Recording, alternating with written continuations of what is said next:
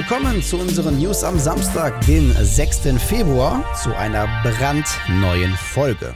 Und das sind die News der letzten Tage.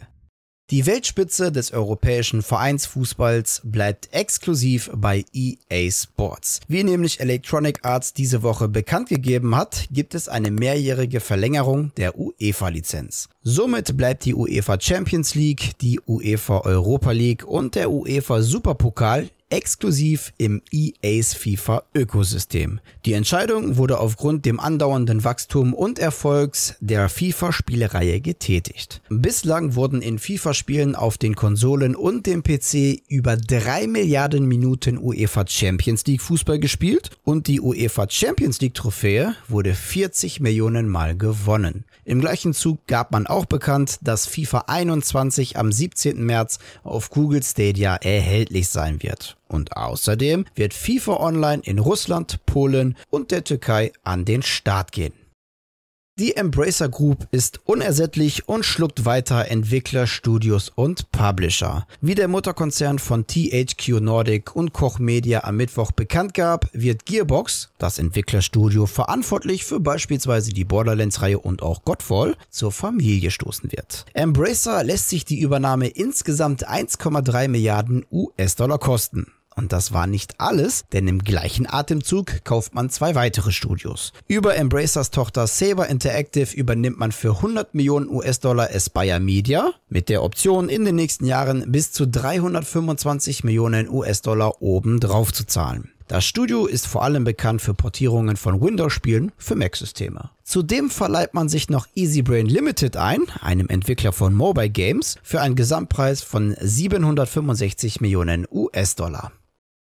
Weil sich die Eventsituation im Frühjahr noch nicht beruhigt haben wird, wird die GDD German Dev Days Konferenz auch dieses Jahr nicht stattfinden. Assemble Entertainment hatte das Event bereits letztes Jahr wegen Corona nicht stattfinden lassen können. Ganz auf die GDD muss im Jahr 2021 aber nicht verzichtet werden. Im Oktober wird ein German Dev Days Digital stattfinden, der neben Online-Vorträgen auch vor Ort Roundtables in den Assemble Büros liefern wird. In diesem Rahmen wird auch der GDD Award stattfinden stattfinden, der mit 10.000 Euro dotiert ist.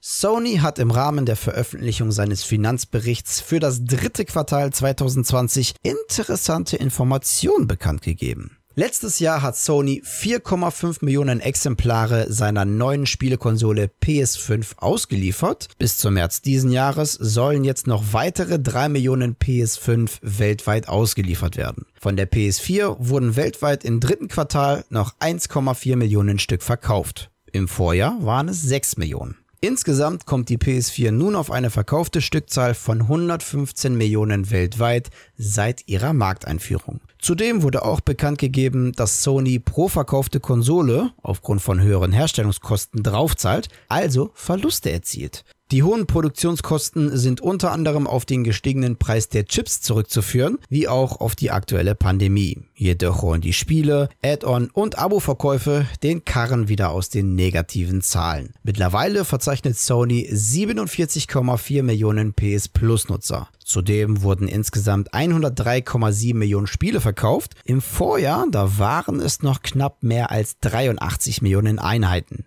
Durch den Verkauf von First-Party- und Third-Party-Titeln plus Zusatzinhalten konnten umgerechnet etwa 3,8 Milliarden Euro erwirtschaftet werden. Davon 400 Millionen Euro physische Diskspiele, 1,4 Milliarden digitale Spieleverkäufe und circa 2 Milliarden Euro machen Ingame-Verkäufe und auch DLCs.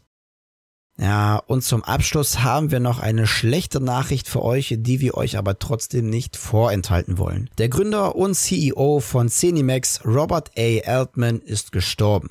Das hat die Unternehmenstochter Bethesda über Twitter und die eigene Unternehmenswebseite veröffentlicht. Dazu wurde eine Abschiedsbotschaft geteilt. Wir teilen euch in tiefer Trauer mit, dass Robert A. Altman, unser Gründer und CEO, verstorben ist. Er war ein echter Visionär, ein Freund und jemand, der fest an das geglaubt hat, was Menschen zusammen erreichen können. Er war ein herausragender Anführer und ein noch besserer Mensch. In den Mails an die Belegschaft äußert Altman Verständnis für die anstrengende aktuelle Situation und hebt das Positive im Alltag hervor. Auch fordert er zum Anlass des Jubiläums des Unternehmens alle Mitarbeiter auf, sich Zeit zu nehmen, auf die eigenen Leistungen zurückzublicken. Ja, und das waren sie auch, die News der vergangenen Tage. Und an dieser Stelle verabschiede ich mich wieder von euch. Dankeschön fürs Zusehen. Und wenn euch die Folge gefallen hat, dann würden wir uns natürlich über eine positive Bewertung von euch freuen, aber natürlich auch über eure Kommentare. Und damit ihr natürlich keines unserer Videos verpasst, könnt ihr ja ganz gerne einfach mal ein Abo dalassen und natürlich nicht vergessen, das Glöckchen zu aktivieren. Wir hören uns am Mittwoch zu einer neuen Folge. Bis dahin bleibt gesund und guten Dude euch. Ciao. Yeah, wenn ich zacke, dann ist maximale Power. Gute Fights machen Bock, Cheater machen sauer. Hunde jeden Gegner, jeden Win und jeden Bonus. Ja, ich bin im Gamer-Modus, ich bin im Gamer-Modus. Ey, wenn ich zacke, dann ist maximale Power. Gute Fights machen Bock, Cheater machen sauer. Hunde jeden Gegner, jeden Win und jeden Bonus. Ja, ich bin im Gamer-Modus, ich bin im Gamer-Modus. Bin der Boss auf der Map, Computer fest wie ein Bro, hol den Rest. Den Rest. Bin im Auto.